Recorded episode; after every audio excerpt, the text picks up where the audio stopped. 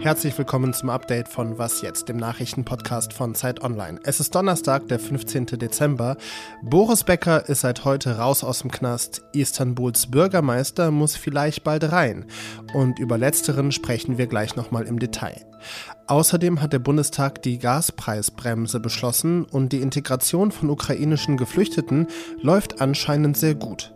Mein Name ist Roland Judin und Redaktionsschluss für diesen Podcast ist 16 Uhr. Welche Strafe hat jemand verdient, der sie als Idiot oder Idiotin bezeichnet? Klingen da vielleicht zwei Jahre und sieben Monate Haft plus ein lebenslanges Berufsverbot angemessen? Ekrem Imamoglu ist Bürgermeister von Istanbul und nun hat ein Gericht gegen ihn wegen Beleidigung ein Politikverbot ausgesprochen und ins Gefängnis soll er auch noch.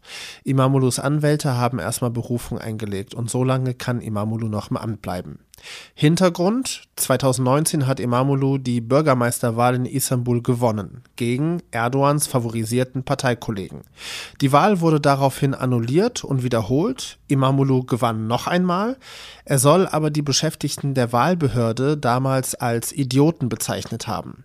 Imamoglus Anwälte sagen, der Bürgermeister habe nur zitiert, wie der türkische Innenminister ihn beleidigt habe alles ein bisschen kompliziert. Marion Senka kann Licht ins Dunkel bringen. Sie ist mir jetzt gerade aus der Türkei zugeschaltet von einer Konferenz, deswegen kann es bei ihr im Hintergrund ein bisschen laut sein. Hallo Marion. Hallo. Marion, Idiot ist nicht nett, aber zwei Jahre, sieben Monate Haft und ein Politikverbot klingen da echt hart. Sind solche Strafen normal in der Türkei?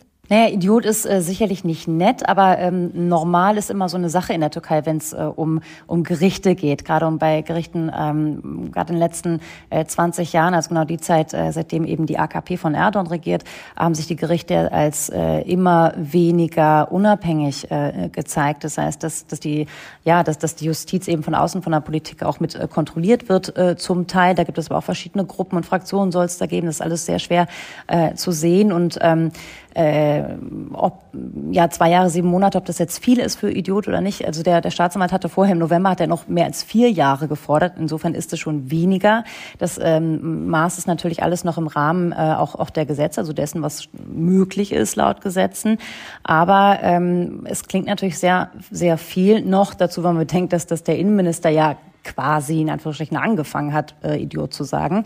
Ähm, und, und all das äh, plus die politische Situation überhaupt nochmal von Imamoglu äh, äh, deuten einfach ganz klar darauf hin, dass es sich hier nicht um einen juristischen, sondern äh, um einen politischen Prozess handelt. Welche Anhaltspunkte gibt es denn dafür, dass jetzt diese Strafe bei Imamoglu politisch motiviert ist? Ja, das ist interessant. Also ähm, die Regierung von, von Erdogan ähm, hat es ja gerade sehr schwer in Umfragen etc. Es äh, liegt vor allem an der Wirtschaftskrise in der Türkei und es stehen jetzt bald Wahlen an. Man weiß noch nicht ganz genau, wann die kommen, aber die dürften in den nächsten Monaten kommen. Und ähm, da ist die Regierung sehr unter Druck, hat auch schon zum Beispiel gegen, gegen andere äh, Politiker aus der Opposition Verfahren eröffnet, äh, andere sind auch schon verurteilt worden etc. Und das ist halt ein ähm, beliebtes Mittel immer gewesen, um äh, ja die Opposition, um, um Andersdenkende einfach einzuschüchtern und sie, äh, und sie ruhig zu stellen. Aber in diesem Fall ist es, ähm, das, das Spannende ist, dass äh, der gegenteilige Effekt äh, ist erzielt worden. Denn Ekrem Imamoglu hat ähm, direkt auch gestern schon schon vor seiner Verurteilung hat er äh, sind, sind mehrere tausend äh, Menschen sind äh, zum Gerichtsgebäude gekommen, haben ihn unterstützt. Heute gab es eine große Kundgebung ähm, auch in Istanbul nochmal. Die komplette Opposition auch aus anderen Parteien, äh, alle sind gekommen, haben ihn unterstützt und er erlebt gerade einen ganz ganz starken Aufwind. Aber im Endeffekt ist das doch dann trotzdem ein Sieg für die AKP, weil Imamoglu ist ja von der Oppositionspartei CHP, der größten Oppositionspartei. Und auch wenn Imamoglu jetzt an Beliebtheit gewinnt, muss er doch trotzdem vielleicht hinter Gittern und dort ist er ja für die AKP und auch für Präsident Erdogan dann ungefährlich. Das ist genau, genau die Frage, denn ähm, Imamoglu's Anwalt hat schon gesagt, dass, äh, dass sie sich gegen das Urteil wehren werden. Also es gibt noch zwei weitere Instanzen, die ja beschritten werden müssen. Und jetzt äh, kommt es eben darauf an, wie lange es dauert, bis eben das Urteil äh, re rechtskräftig wird. Äh, denn aktuell ist es, ist es nicht. Er kann immer noch weiter äh, auch Politik machen. Ähm, momentan ist die Stimmung sogar so, dass, dass viele sagen, er könnte äh, jetzt tatsächlich tatsächlich Kandidat werden der Opposition gegen Erdogan bei den Wahlen. Ähm, und da kommt es dann eben ganz drauf an, jetzt, äh, ja, wie, wie das Urteil dann am Ende, also wie die höheren Gerichte entscheiden. Es wird also sehr, sehr interessant werden in den nächsten Monaten, wer bei der Präsidentschaftswahl in der Türkei nächstes Jahr gegen Erdogan antritt. Marion Sendker, danke dir sehr herzlich. Gerne. Die Gas- und Strompreisbremse soll kommen. Der Bundestag hat heute mit den Stimmen der Ampelfraktionen dem Gesetzespaket zugestimmt.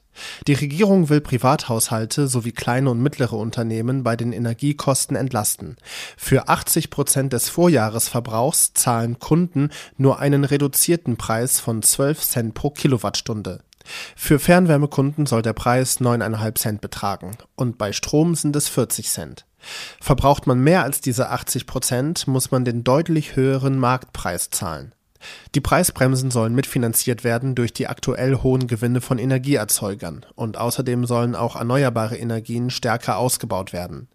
Ricarda Lang, die Bundesvorsitzende der Grünen, hat die beschlossenen Maßnahmen verteidigt. Wir nehmen Geld in die Hand, übernehmen Verantwortung und wir lassen niemand in dieser Krise alleine. Denn mit den Strom- und Gaspreisbremsen da entlasten wir Millionen von Bürgerinnen und Bürgern ganz konkret auf der Rechnung. Andreas Jung, der energiepolitische Sprecher der CDU, kritisiert, dass die Gesetze zu kompliziert für Unternehmen seien. Die Industrie wird mit den Regelungen, die sie aufgebaut haben, mit Hürden, mit Anforderungen, mit Begrenzung. Da werden weite Teile der Industrie, gerade der energieintensiven Industrie, diese Preisbremsen überhaupt nicht in Anspruch nehmen können. Die Preisbremsen greifen ab März 2023. Doch dann sollen die Monate Januar und Februar rückwirkend auch noch angerechnet werden. Bei der Integration geflüchteter Menschen aus der Ukraine läuft es anscheinend gut. Laut einer Studie des Bundesinstituts für Bevölkerungsforschung und anderen Stellen leben drei Viertel aller Flüchtlinge in Privatunterkünften. Die Hälfte lernt Deutsch und fast jeder und jede fünfte hat schon einen Job. Die meisten Geflüchteten sind erwachsene Frauen, aber auch viele Minderjährige sind nach Deutschland gekommen. Insgesamt leben seit der flächendeckenden Invasion Russlands schätzungsweise eine Million ukrainische Flüchtlinge in Deutschland. Rund ein Viertel möchte dauerhaft hier bleiben. An der Befragung haben rund 11.000 Ukrainerinnen und Ukrainer teilgenommen. Was noch? Dinosaurier kennen wir ja meist nur aus dem Museum oder aus Filmen. Und in Filmen, da klingen die ja immer mega bedrohlich. Wie hier der T-Rex aus Jurassic World Fallen Kingdom. Oder auch hier im Kinderfilm Arlo und Spot. Das ist aber wohl nur alles Fiktion, alles gar nicht echt. Denn Forschende im US-Bundesstaat New Mexico haben untersucht, wie sich wohl Dinos angehört haben müssen. Dazu wurden die unterschiedlichen Schädelformen und Luftröhren von Dinoskeletten gescannt und mit Computersimulationen haben dann die Forschenden versucht nachzuvollziehen, wie zum Beispiel pflanzenfressende Hadrosaurier sich angehört haben müssen. Das Ergebnis? Die klangen wohl so ähnlich wie der australische Südkasua. Das ist ein Vogel und der klingt so.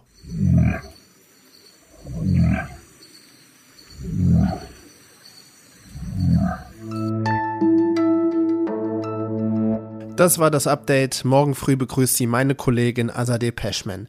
Bei ihr geht es unter anderem um den UN-Gipfel zur Biodiversität. Denn nicht nur der Klimawandel bedroht die Erde, sondern auch das Artensterben. Mein Name ist Roland Judin und wir haben es fast geschafft. Fast ist Wochenende.